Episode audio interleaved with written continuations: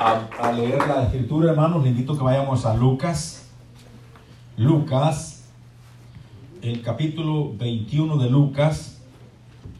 Capítulo 21 de Lucas.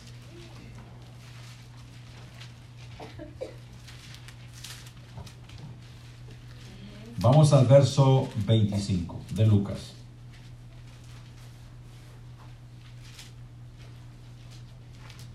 Lucas 21, 25 dice en el nombre del Señor Jesús. Entonces habrá señales en el sol, en la luna y en las estrellas. Y en la tierra angustia de las gentes, confundidas a causa del bramido del mar y de las olas. Desfalleciendo los hombres por el temor y la expectación de las cosas que sobrevendrán en la tierra. Porque las potencias de los cielos serán conmovidas. Vamos a orar en el nombre del Señor Jesús. Altísimo, le damos gracias en su nombre por su bendición, porque tenemos la oportunidad de dar lectura a tu palabra por tu misericordia. Señor, que sea su Santo Espíritu guiándonos en esta hora, enseñándonos toda justicia y toda verdad. Padre, y todo aquello que está ahí, que no se puede ver con los ojos naturales, Pedimos dirección y bendición de lo alto para que podamos verlo con claridad y que usted nos enseñe, Padre, en tu nombre, por su misericordia y por su gracia. Y que todo lo que se haga sea para la alabanza de su nombre, Señor, para darle gracias, gloria, honra y honor por su misericordia, Señor, y que tu palabra no regresa vacía, pueda producir en cada uno según usted le envía. Señor, muchas gracias le damos en el nombre del Señor Jesús. Bendito su nombre para siempre, por todos los siglos. Alabado sea usted. Gracias. Le damos ese aplauso al Señor, hermanos.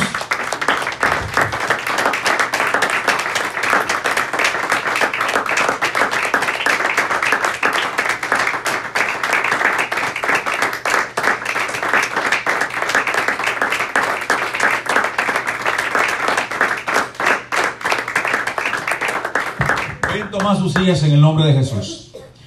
Señor. Quiero darle una lectura nuevamente, ah, porque voy a leer otra, otra, otra versión y para hacer una comparación de ambas escrituras, ¿verdad? Es la misma, pero con diferente traducción. Entonces leímos el versículo 25 de este capítulo 21 de Lucas y dice, entonces habrá señales en el sol. Hay que notar bien dónde van a estar las señales, ¿verdad? En el sol, en la luna y en las estrellas. Acuérdense que esto es importante notar primeramente el sol, la luna y las estrellas. Allá en Apocalipsis habla que las estrellas caerán como un fuerte, como, como la higuera es sacudida por fuerte viento, ¿verdad? Deja caer sus hijos. ¿Se acuerda de eso? En el capítulo 6. Ahora bien, entendemos entonces que el sol se va a poner como tela de silicio y la luna se, se va a convertir en sangre antes que venga el día Señor grande y terrible, ¿verdad? Eso lo miramos, lo miramos ¿verdad? El profeta Joel habla de eso en el capítulo 2, verso 31, ¿verdad? En adelante. Ahora bien, entonces, eh, notamos entonces eh, las señales en el sol, la luna y en las estrellas. Y después habla, y en la tierra, angustia de las gentes.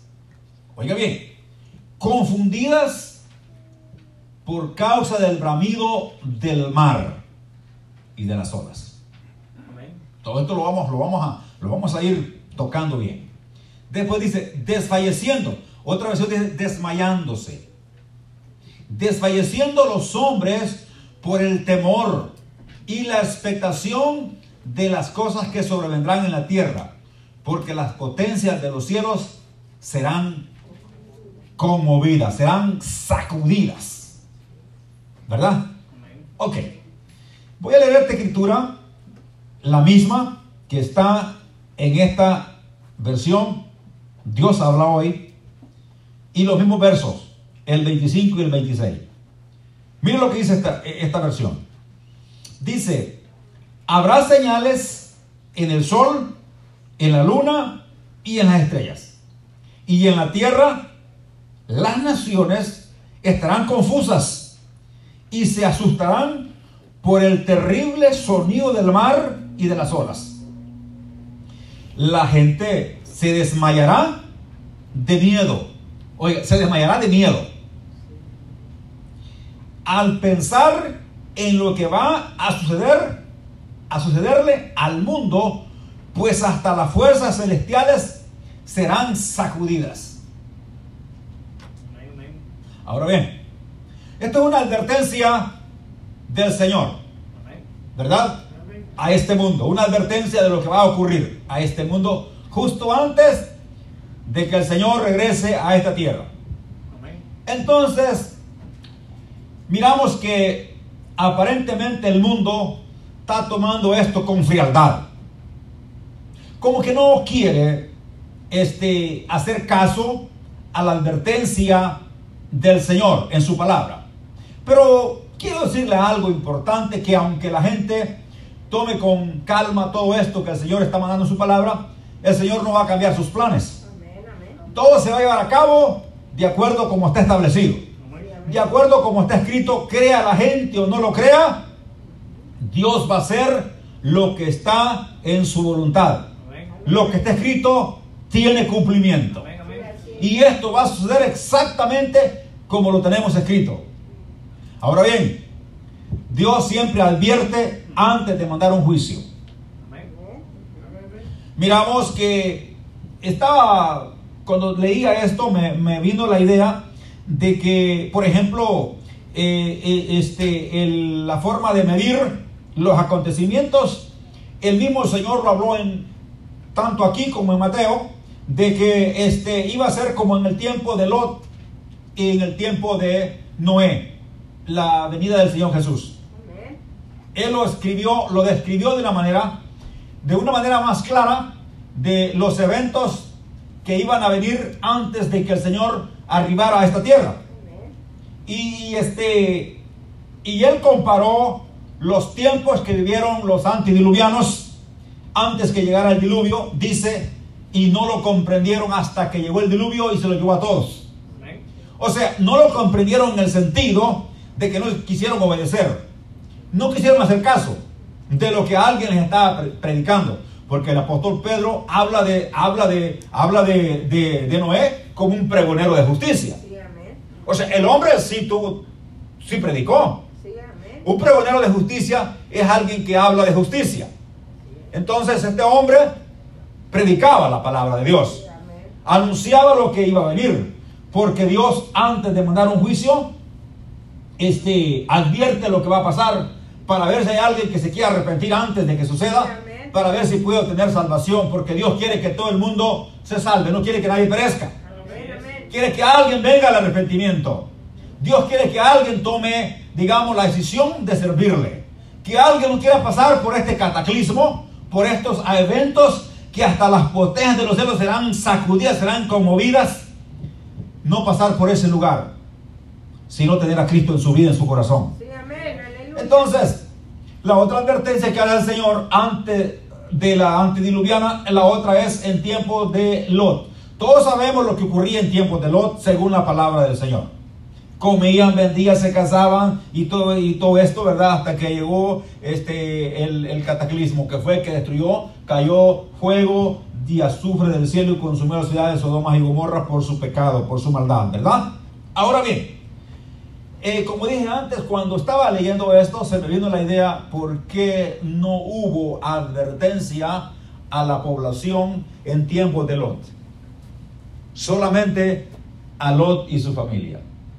No hubo advertencia como en el tiempo de, Noé, que fue un pregonero de justicia, que estuvo anunciando, estuvo predicando. Pero en el tiempo de Lot, eh, eh, nomás encontramos que Dios envía a dos ángeles que vayan a decirle a Lot que salga de ese lugar porque Dios lo va a poner fuego. Y que saque a toda su familia, a sus hijas, lo que van a ser sus yernos, a su esposa y todo, que salga de aquí porque ya... Ahora me puse a pensar, es que ahí no había... Dios conoce el corazón y la mente. Dios escudía la mente. Ahí no había, si hubiera un pregonero de justicia, nadie iba a creer absolutamente nada. No iba a haber una sola, una sola persona que dijera, sí, yo quiero arrepentirme, yo, yo no quiero seguir en esta vida. No iba a haber nadie. Y por eso Dios estaba decidido completamente, determinado completamente en destruir completamente la ciudad sin que nadie fuera advertido por un, por un pregonero de justicia. Era tanta la maldad era tanto el pecado que había en Sodoma y en Gomorra que no había una forma de poder hacer cambiar las mentes de la gente. Estaban determinados a seguir en esa vida. Que, bueno, que este, querían violar a los ángeles. Tanta era la corrupción, tanta era la, la digamos, la, la, este, la, en las malas ideas, el pensamiento del hombre, hasta dónde había llegado, que, que este, despreciaron, despreciaron la oferta que les hace Lot. ¿Verdad? Por, por el homosexualismo. Ahora, usted me dice, bueno, pero eso fue en aquel tiempo. Hermanos, el Señor puso la medida de antes, justo antes de su venida, que va a estar como en el tiempo de Sodoma y como en el tiempo de, de Noé antes del el diluvio. ¿Y qué miramos ahora? ¿Qué miramos ahora?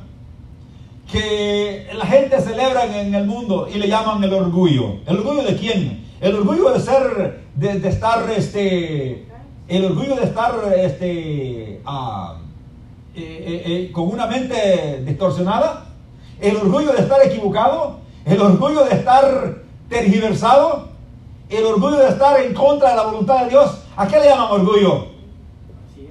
Orgullo de estar haciendo lo que Dios no agrada, ese es orgullo. Y celebran todas las naciones, todos los países, celebran un mentado orgullo. ¿Orgullo de qué?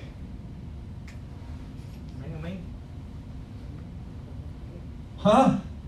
Orgullo de que esa es la causa, la razón por la cual la ira de Dios viene sobre este mundo. Esa es la razón por haberse de, descarriado de la verdad de Dios. ¿Verdad? Este mundo está lleno de maldad. Este mundo está lleno de pecado. Bueno, hablar de esto eh, ya, es, ya es prohibido ya en este tiempo. Ya te pueden, alguien te puede venir y te puede sacar y te puede pegar tu, tus patadas o cualquier cosa y, la ley lo ampara.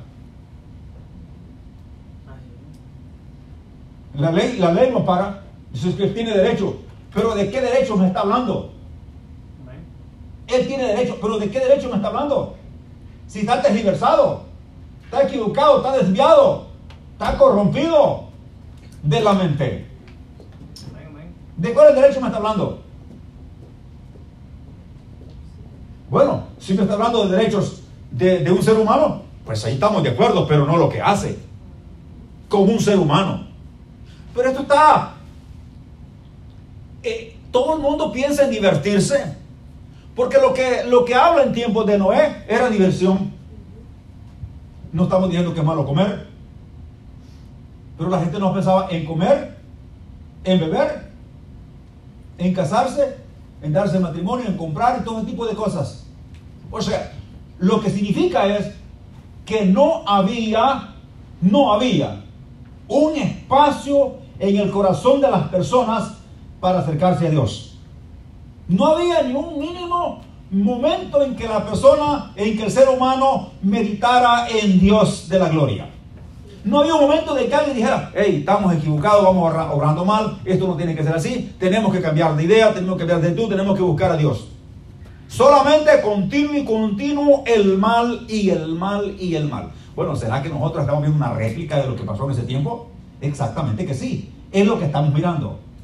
Exactamente miramos una réplica de lo que pasó en tiempos de, eh, de antes de los diluvianos, como también en tiempos de Lot, cuando, bueno, pero los ángeles llegan, dan advertencia a una familia de, de, Abraham por amor a Abraham.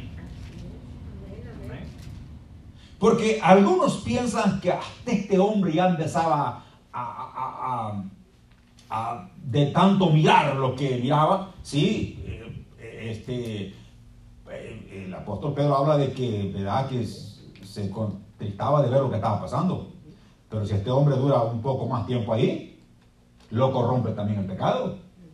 Y antes de que suceda eso, mejor lo saca Dios de ahí. Y eso es lo que pasa con la iglesia. Antes que la iglesia se corrompa completamente porque el pecado aumenta en este mundo y de estar viendo y mirando, la iglesia está ahí también. Dice, yo mejor me la llevo antes de que corrompa toda. ¿Verdad?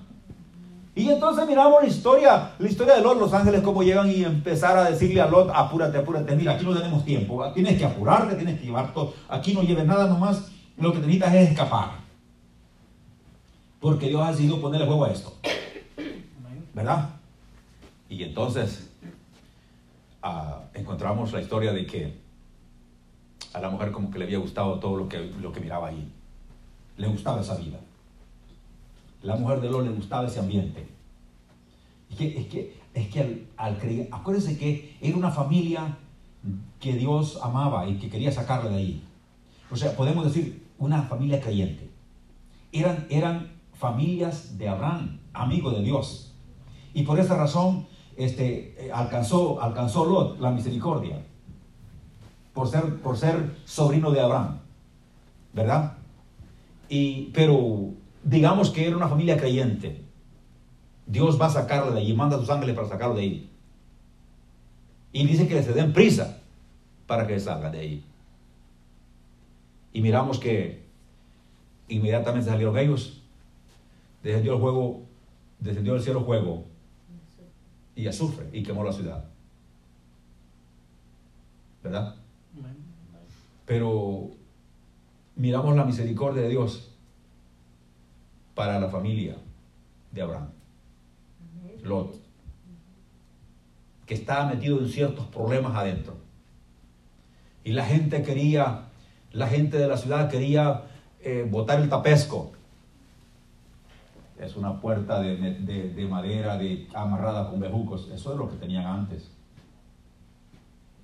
Cuando dice la puerta, no crean que era una puerta como la que tiene o puerta. Era una. ¿Verdad? Eran varas amarradas con, con algo y esa era la puerta.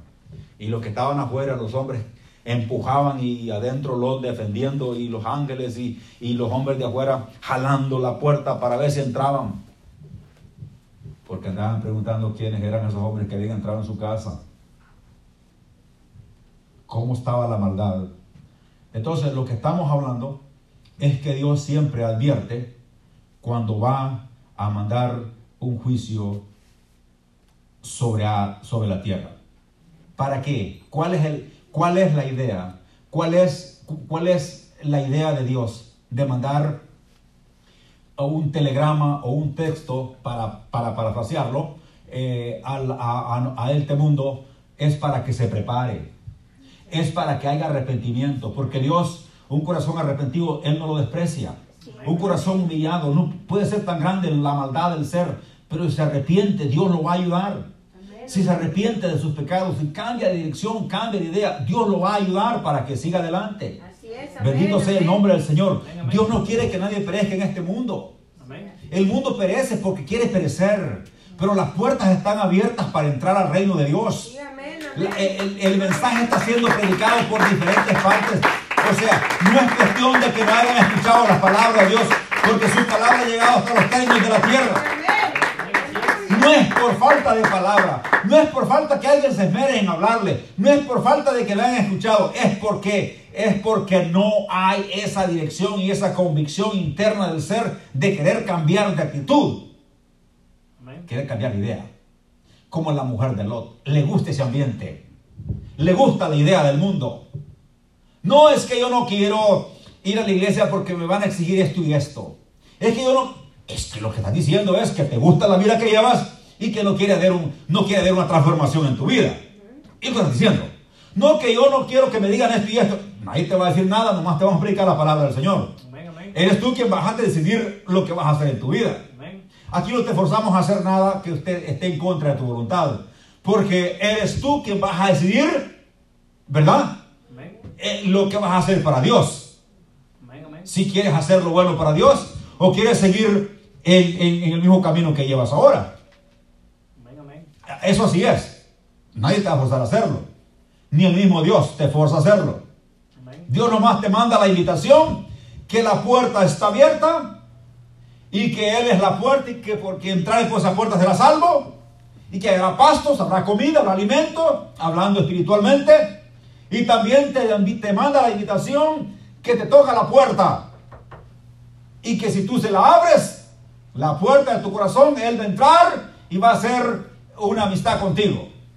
O sea, Dios lo que hace, no te, no te, no te forza, no te dice, hey, tienes que hacerlo, o no, esos, esas tecnologías no existen en Dios.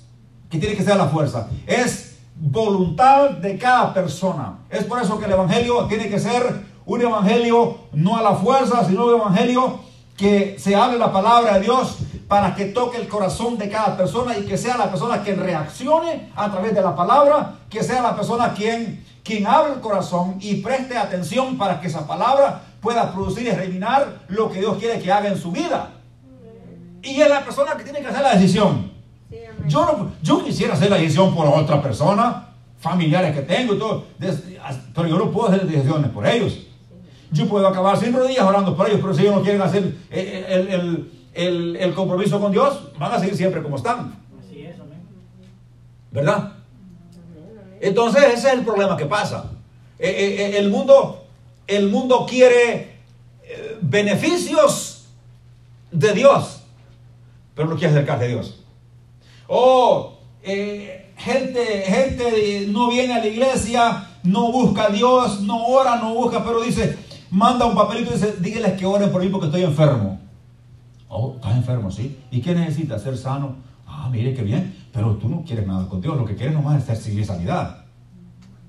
Tú no quieres un compromiso con Dios. Lo que, tú no tienes sed de Dios, ¿verdad? No, no tengo sed. Ni hambre de Dios tampoco. ¿Y qué es lo que necesitas? Favor de Dios. Ah, pero si este mundo está lleno de que mucha gente que nomás quiere los favores de Dios.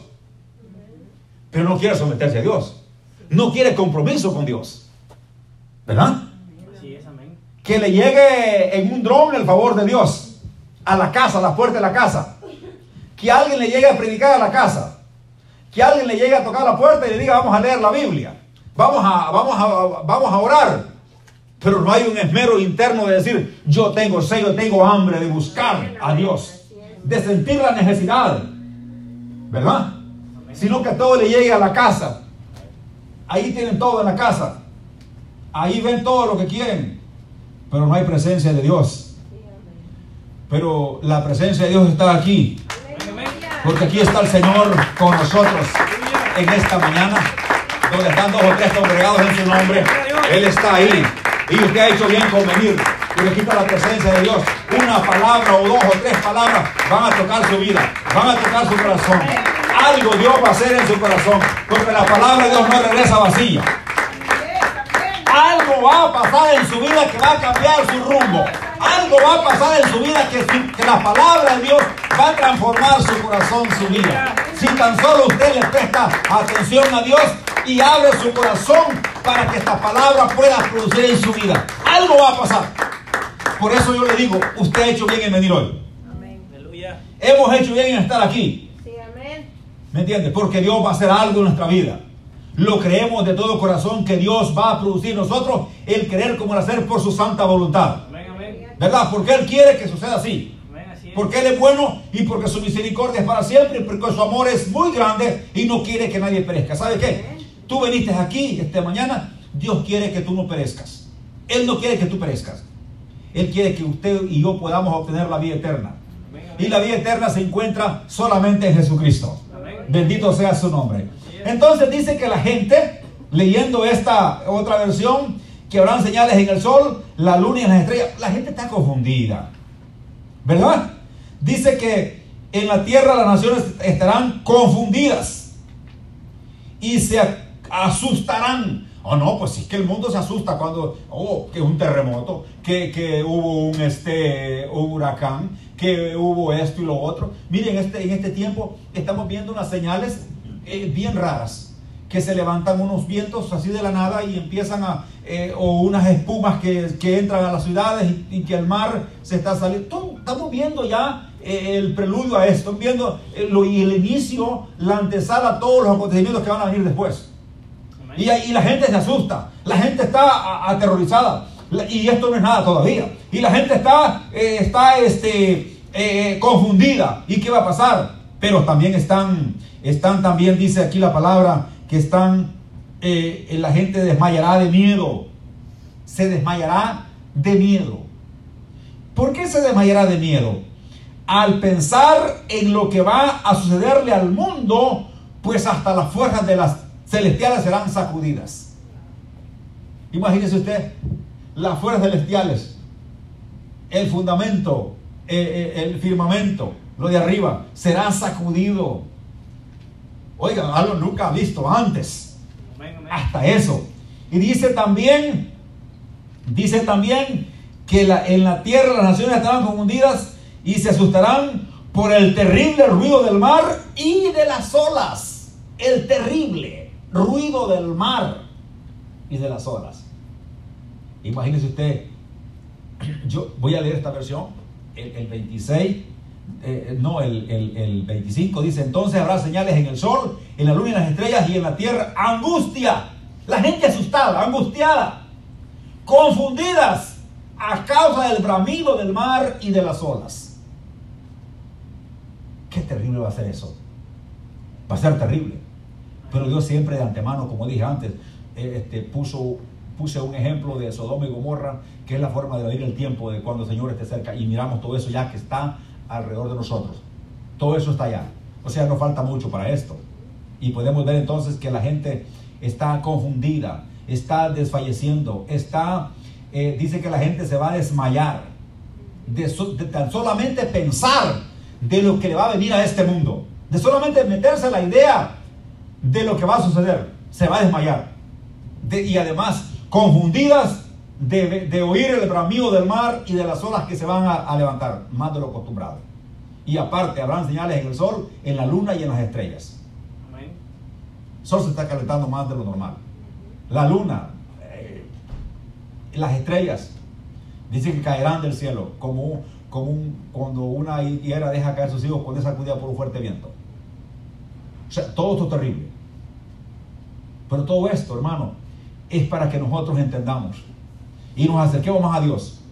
Y para que nosotros podamos compartir esta palabra a gente que está en necesidad y decirle, Cristo se acerca. Cristo, Cristo viene. Cristo está a las puertas. Así es que mira, arrepiente tu pecado. No necesitamos ser teólogos para decirle a alguien, arrepiente tu pecado. Si quieres arrepentimiento, cambia de idea, cambia de, forma de vivir. Arrepiéntete, busca a Dios, porque el tiempo está cerca. Y algunos van a decir, no, pero esto lo hice desde que yo andaba, andaba eh, jugando con juguetes de niño. Y no ha venido. ¿Y sabes por qué no ha venido? Porque todavía tiene amor por ti. Porque tú todavía no has entrado y para que no te condenes y te pierdas, todavía no viene. Pero todo tiene su tiempo y todo tiene su límite. Y, la paciencia de Dios ya está rebalsando por causa del pecado y la maldad en este mundo, por causa de las decisiones de algunos poderosos. Pero un día ocurrirá y, será este día de que, de que la luna, el sol van a cambiar de actitud. Habrá señales en el sol, la luna y las estrellas y, y, la, eh, gente confundida a causa del bramido del mar y de las olas. Y dice también que van a desfallecer los hombres o se van a desmayar por el temor, o sea, por el miedo, por las cosas que van a venir en la tierra o por las cosas que les van a suceder a la tierra. Y dice que el, el mar, habrá un bramido en el mar y en las olas. Qué terrible todo lo que viene. Y dice, entonces verán al Hijo del Hombre que vendrá en una nube con poder y gran gloria. Bendito sea el nombre del Señor. Gloria a Dios. Aparecerá lo que nosotros estamos esperando. El gran advenimiento del que estamos adorando aquí. Al Señor Jesucristo. Que vendrá a este mundo y no vendrá como vino la primera vez. Dice que vendrá con poder y gran gloria vendrá como lo que él es. El Dios Todopoderoso. El Dios que ilumina. El Dios que resplandece.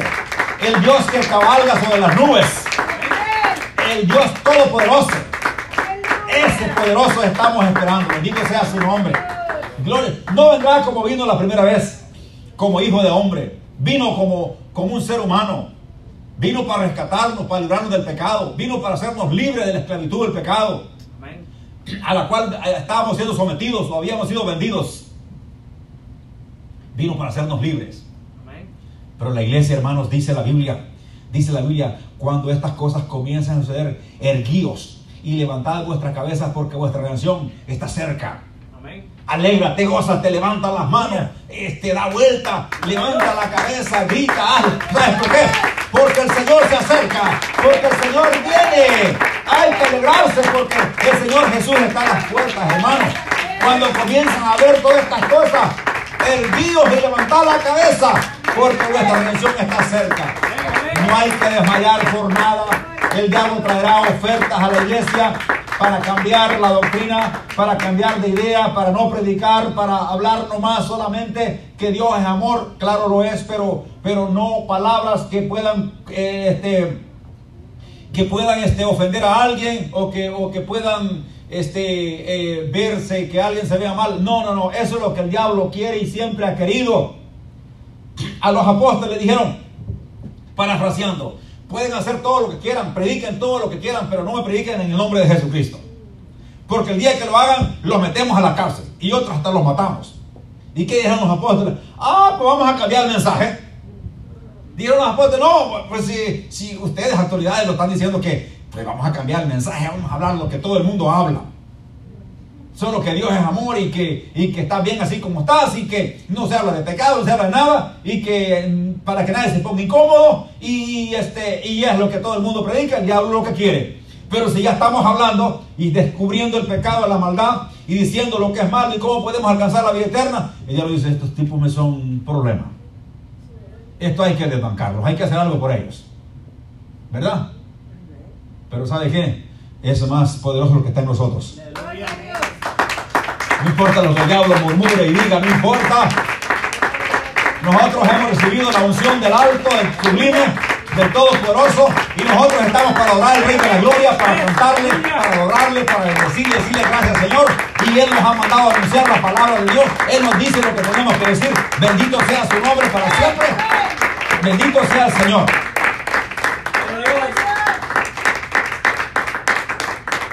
¿Qué dijeron los apóstoles? Ah, miren qué bien lo que están diciendo ustedes. Dice, no podemos dejar de decir lo que hemos visto y oído. No podemos dejar. No podemos. Este, piénsenlo bien ustedes si está bien que dejemos que, que obedezcamos a ustedes antes que a Dios. O sea, lo que están diciendo es, tenemos que obedecer lo que Dios dice que digamos, que hagamos. Y no los hombres. Ustedes no tienen que decirlo nada. No que los metemos presos. Hagan lo que quieran, no importa. Pero nosotros tenemos un Dios que es poderoso. Y en la cárcel predicaban el Evangelio. Y en la cárcel salían de la cárcel. Y en la cárcel se estremecían las, las, las paredes. ¿Verdad? Y en la cárcel llegaban los ángeles. Y en la cárcel había presencia de Dios. Y en la cárcel alababan a Dios. En la cárcel había avivamiento. ¿Por qué? Porque adoraban un Dios de poder. Un Dios de autoridad. Un Dios que se mueve. Un Dios que hace milagros, que hace prodigios, señales. Un Dios que está lleno de misericordia. Pero cada día las cosas se van poniendo más difíciles. Y la iglesia, en cierto modo, va perdiendo terreno. Y no es porque Dios lo quiera así, es porque la iglesia no está ejerciendo el poder que tiene como iglesia. Tiene autoridad de, de reprender demonios, tiene autoridad de, de, de hollar serpientes, de hollar escorpiones, tiene, tiene autoridad en el nombre de Jesús. Amén, amén. El Señor dijo aquí, yo os doy autoridad. Sí, amén. Y después la autoridad está ahí, en la iglesia. ¿Verdad? Pero, pero ah, estamos, no estamos ejerciendo. Y lo digo estamos porque la iglesia está perdiendo fuerza porque no estamos ejerciendo. Nosotros tenemos que ejercer el dominio de Dios en la tierra. Amén. Tenemos que ejercer el dominio de Dios en la tierra. Tenemos que proclamar la verdad y decir que Cristo es poderoso y que el diablo está derrotado en su nombre. Y que no hay ninguna fuerza del mal, ninguna arma forjada que tenga efecto contra el pueblo de Dios. Que Dios es el poder, la autoridad y el que está bajo sus alas tiene protección. Y el que está bajo sus alas tiene protección de Dios y no hay diablo ni nada que pueda sacarlo de allí. Porque Jesús dijo, el que esté en mi mano, nadie lo va a arrebatar.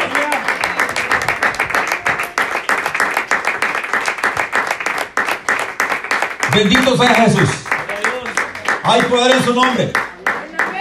Usted y yo tenemos que proclamar que el poder está en nuestro Señor Jesucristo. Tenemos que decirle al mundo, no le va a gustar, a muchos no le van a creer, y también nosotros no. Pero usted tiene que abrir la boca, yo también tengo que abrir la boca y decir, ¿qué, ¿qué está pasando? Mira los problemas que están pasando, que esto y lo otro, y la gente confundida, la gente afligida, y otra, ¿qué vamos a hacer? La inflación y todo el problema, ¿qué vamos a hacer? Nomás se dice, el poder está en Jesucristo. Aleluya. El poder está en el nombre de Jesucristo. La autoridad está en el poder del nombre de Jesucristo. Venga lo que venga, pase lo que pase, hay poder y sigue habiendo poder y habrá poder en el nombre de Jesucristo, el Señor de la gloria. No importa cómo se ponga, que el mar brame, no importa que las olas se salgan, el Señor tiene autoridad de decirle al mar, cállese y mudezca, porque el poder está en su nombre, el poder está en su palabra. Bendito sea. Y no importa lo que venga, no importa lo que pase. La iglesia tiene que empezar a proclamar el poder del nombre de Jesucristo en esta tierra. Porque no importa lo que pase y lo que venga, hermano, el poder está ahí. Amén. Amén. Ese no cambia. Amén. El poder de Dios está ahí. No, que usted se siente y usted dice, no, pero es que hermano, mire, me siento ya triste, acongojado por lo que me está pasando. Usted diga, pero el poder está ahí. De un momento a otro te paras de regreso. Te- sí, es verdad que estás desanimado por todo lo que pasa, pero ¿sabes qué? El poder está ahí. ¿Sabes qué? El que tiene ese poder no está muerto, está vivo. Sí, amén. Eh, resucitó al tercer día entre los muertos. Ese tiene el poder, la autoridad, toda potestad en el cielo y en la tierra. Dijo el Señor Jesucristo. Todo el poder está en su mano. Amén. Amén, amén. O sea, la iglesia pasa por diferentes etapas, pasa por oscuridades, pasa por tribulaciones, por pruebas, por angustia, pero el poder está allí. La iglesia pasó en el tiempo primitivo, pasó por, por, por, por tribulación, por pruebas, por angustia, por enfermedades, por la muerte, pero ¿sabe qué? El poder estaba ahí. Amén, amén. El poder no los abandonó. En medio de la prueba estaba el poder. En medio de la angustia estaba el poder. En medio de la enfermedad estaba el poder. En medio de todo estaba el poder. Porque el poder está aquí. Amén. Gloria a Dios. Aleluya. Porque donde está dos o tres que alaben al Señor como debe ser alabado y exaltado y que estén en su nombre dándole gloria y honra, el poder está ahí. Él dijo, yo estoy en medio de ellos. Y si está Él en medio de nosotros, está el poder de Él con nosotros. Porque si Dios es con nosotros, ¿quién contra nosotros? Si Dios es por nosotros o está con nosotros, ¿quién? Habrá alguien, no hay nadie contra nosotros. Voy a alguien que se atreva. El poder de Jesús está aquí. Usted, si lo quiere experimentar, puede abrir espacio en su corazón y abrir esa puerta y decir, el poder está aquí. Y lo va a sentir porque el poder está aquí. Porque. Dios, hay algo que si Dios hace, es no mentir. Dios no es hombre para que mienta, ni hijo de hombre para que se arrepienta. Dios es el poderoso. Y Dios lo que dice, lo cumple. Y si Él dijo, donde están dos o tres congregados en mi nombre, eso, eso falta que ver si usted y yo estamos congregados en su nombre. Sí, amén. Pero si, los, si hay por lo menos, como dijo alguien, un hermano, yo necesito nomás dos más. Amén. Dos más. Aleluya. Necesito. Porque digo, que estemos congregados en su nombre. Amén, amén. Necesito a alguien que desafíe el tiempo, que desafíe los problemas, que desafíe la enfermedad, que desafíe cualquier cosa y diga, yo estoy aquí en el nombre de Jesucristo. Aleluya. Porque donde están dos o tres congregados, en su nombre, en su nombre, Aleluya. ahí está en medio de el Señor. Y si Él está aquí, aquí está el poder, aquí está el poder de Dios. Amén. ¿Verdad que aquí está el poder? Solo falta que usted y yo los congreguemos en su nombre. Que nuestra mente no esté ya pensando, ah, que mañana tengo que levantarme tal hora para el trabajo, ay, que tengo que ahorita tengo que irme ya porque de aquí voy a lavar la ropa. Y tengo que irme ya porque de aquí tengo que ir a cocinar para mañana, para hacer lonche. Que de aquí tengo que hacer... No, no, no. Aquí no veniste a pensar eso. Aquí veniste a alabar a Dios. Aquí no veniste a pensar lo que van a hacer más tarde. Eso va a ser alabar más tarde. Aquí es para alabar al Señor, para glorificar su nombre. Porque está un pueblo que le alaba, está la presencia de Dios. Donde está un pueblo que le exalta, ahí está la presencia de Dios. Dios está aquí. Usted puede decir, pero yo lo siento. Bueno, no lo sientes porque, porque no le das espacio en su corazón para sentirlo. Pero si tú te congregas juntamente conmigo, juntamente con los que están de acuerdo, y estamos de acuerdo y de acuerdo, y le alabamos y le adoramos en su nombre, congregados en su nombre, Él está aquí. Y tú lo vas a sentir. ¿Cómo puede ser posible que Jesús venga y esté aquí y tú no lo sientas? Amén, amén. Porque Él no miente. Dos o tres congregados en mi nombre. Yo estoy con ellos ahí. Su poder está aquí. Y, y- y el poder de la palabra. Cuando se habla de Jesús, hay poder en el nombre de Jesucristo. Poder para qué? Para sanar. Poder para liberar. Poder para rescatar. Poder para salvar. Poder para todo lo que es imposible para el hombre es posible para Dios. Todo lo que el hombre dice no se puede, Jesús dice se puede. Todo lo que el hombre dice no se puede. Aquí llegamos. Ah, y ya forma de poder. Jesús dice sí se puede. Jesús dijo sálganse los que no creen para afuera. ¿Verdad? Porque la niña no está muerta, sino que duerme. Los que no creen, sálganse para afuera. Porque el que cree va a ver la gloria de Dios. Gloria a Dios. Aleluya. El que cree va a ver la gloria de Dios. En tiempos de Lázaro, en tiempos de la niña, sálganse. ¿Verdad? Que no cree. La niña no está muerta. Está durmiendo. Porque para Dios, el que muere en el Señor no está muerto, está durmiendo. Porque es una separación, ¿verdad? La muerte del ser humano con Dios. Pero siempre estamos en la mente de Dios aunque estemos muertos. O sea, no hay esa separación. Siempre estamos en la, en la, en la, en la agenda de Dios. De que un día va a venir y va a levantar a los muertos en Cristo. Aleluya. Aleluya. Gloria a Dios. O sea, estamos en la agenda de Dios siempre aunque estemos muertos. Pero no estamos muertos que estemos separados de Dios. Dios siempre está pensando en que los que están durmiendo se van a levantar del polvo un día para tomar un cuerpo diferente, incorruptible, para poder ver al Señor que nos rescató, al Redentor que nos redimió del pecado, ¿verdad? Y que lo hizo por su santa voluntad y por su gran amor que tiene para con nosotros. Amén, hermanos. Amén. Yo nomás hago una pregunta. ¿Será que, ¿será que Dios merece la alabanza? Sí, amén. ¿Será que usted y yo que tenemos que despojarnos de, de esa tranquilidad que tenemos de estar bien cómodos para alabar a Dios? ¿Será que tenemos que hacer un esfuerzo nosotros para despojarnos de la comodidad, de que estamos bien tranquilos y que nadie nos, nos espanta, ni una mosca nos, nos hace ruido, ni nada? Yo creo que tiene que pasar algo para que nos despojemos de la tranquilidad, que nos sintamos incómodos. ¿Y todo para qué? Para que podamos buscar a Dios más para que nos alegremos cuando, cuando vengamos aquí, cada servicio sea alegre, sea gozoso, sea de canto, sea de alabanza, sea de aplauso, sea de correr, de brincar, sea de dar vueltas, no importa lo que diga que está a la par, estás loco, ¿qué importa que esté loco?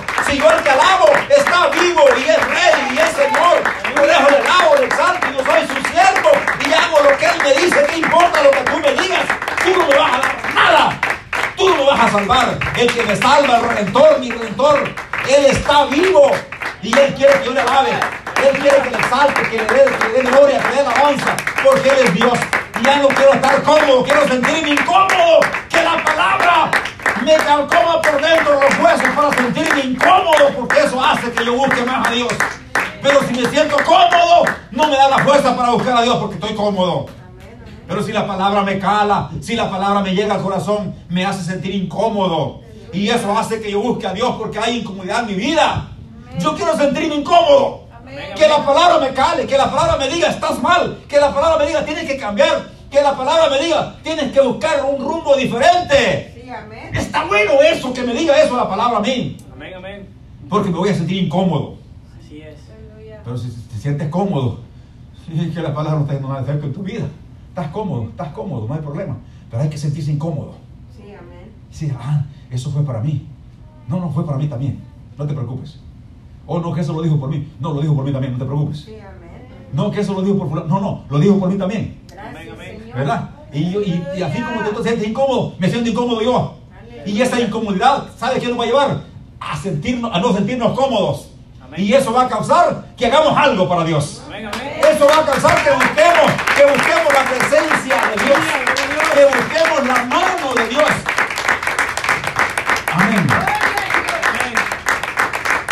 No quiero estar cómodo. No quiero estar cómodo. Quiero que la palabra de Dios me ponga incómodo. ¿Verdad? Quiero que la palabra de Dios me ponga incómodo. Que no, esté cómodo. Porque la comunidad, cuando estás cómodo, vas a buscar palmitas de maíz y vas a, vas a cruzar los pies y te vas a sentar con el control en la mano. Estás cómodo. Vea, cruzas el pie, estás cómodo. Pones una almohada por acá, estás cómodo. El control en la mano, estás cómodo. Y, y con una este, bolsa de palomitas, estás cómodo. Estás cómodo. Eso no te lleva a ningún lado. Lo que te lleva es a crecer de, de- de- de panza. ¿Verdad? Es. Necesitamos ejercicio espiritual, amén. Necesitamos que la palabra no- nos cale y nos diga, hey, eh, que tenemos que hacer algo. Andamos mal en alguna cosa. Pero para terminar, quiero decir una cosa. Ya vimos aquí todo esto, los eventos que van a pasar, la gente que se va a desmayar por ver las cosas que vienen, confundidas a causa del partido del mar y las cosas que vendrán y todo ese tipo de cosas. Ya vimos todo esto. Vimos los ejemplos de Lot y de, y Noé. Ya hablamos de esto, ahora hablemos de nosotros. ¿Verdad? ¿Qué les hago un reto? A ustedes. Bueno, ya también dijimos eso. Que el Señor Jesús dijo, donde están dos o tres congregados, mi nombre estoy yo en medio de ellos. Hagamos, ha- hagamos un sacrificio. Hagamos, no esperemos que el aviamiento lo traiga alguien. Porque a veces decimos nosotros, ah, no, pero que va a venir tal, tal fulano para predicar y que ese hombre pone la mano y la gente se cae y todo el mundo buscando los eventos donde anda, donde andan los, esos, esos predicadores o un grupo de música buscando. Y eso no es así.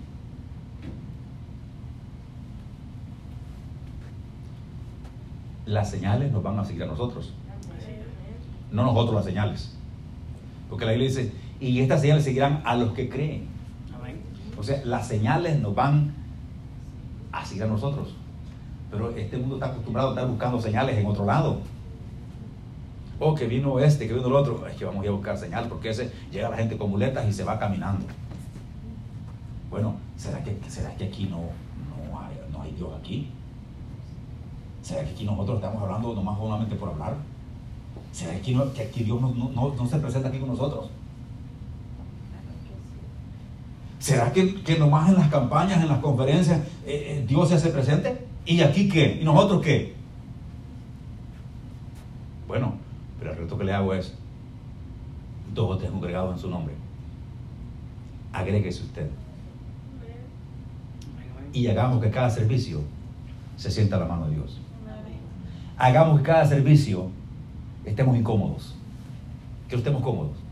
Que busquemos, que sintamos hormiguillo en los pies, que querramos caminar, querramos correr. Que no estemos cómodos. Porque la comodidad nos lleva a dormir. Pero la iglesia no puede estar dormida. La iglesia tiene que estar alerta. Sí, amén. ¿Qué tal si ponemos en práctica esto? Que usted acepte el reto. De, de- de que, de, que, de que no nos sintamos cómodos, que, que queramos estar incómodos, que, que sintamos como algo interno que nos haga caminar, nos haga brincar, nos haga levantar las manos, nos haga dar vueltas. ¿Qué importa lo que diga, lo que diga? No importa. A mí no importa lo que diga la gente. Usted también tiene, tiene que importarle. Porque usted viene aquí a alabar a Dios. Aquí no viene a quedar, a quedar bien con ningún hombre, con ningún, con ningún género humano. Aquí viene a alabar a Dios. Amén, amén. Y el reto es, usted y yo vamos a hacer el ayudamiento. No vamos a esperar que alguien llegue a decir, esta idea está muerta, vamos a avivarla. No, no, no, no, no. Usted y yo vamos a hacer el cambio. Ahora, ¿y el cambio cómo se da? Alabando a Dios. Porque, donde, porque un pueblo que alaba a Dios está en la presencia de Dios. Sí, amén. ¿Verdad? Entonces, ¿cómo vamos a obtener un, avivamiento nosotros? ¿Cómodos? ¿Cómodos? ¿Tenemos un avivamiento cómodo? No, no, esa, esa comunidad lo que va a hacer es que todos los va a dar sueño y todos vamos a dormir. Pero ¿sabe qué? cuando hay preparación, cuando hay aceite, esas las vírgenes están listas para ponerle la meca. Ah. Ahí viene el esposo.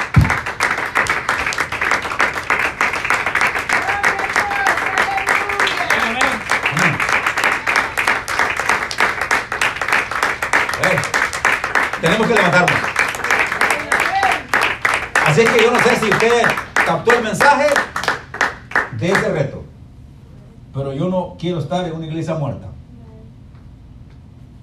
Y, es que estemos así, ah, pero que somos poquitos, no importa. No vea el descontrol que le causan unas cinco moscas que estén gritando cerca de sus oídos. Que estén, cinco, cinco moscas, y esté allí. Se pone incómodo, ¿verdad que sí?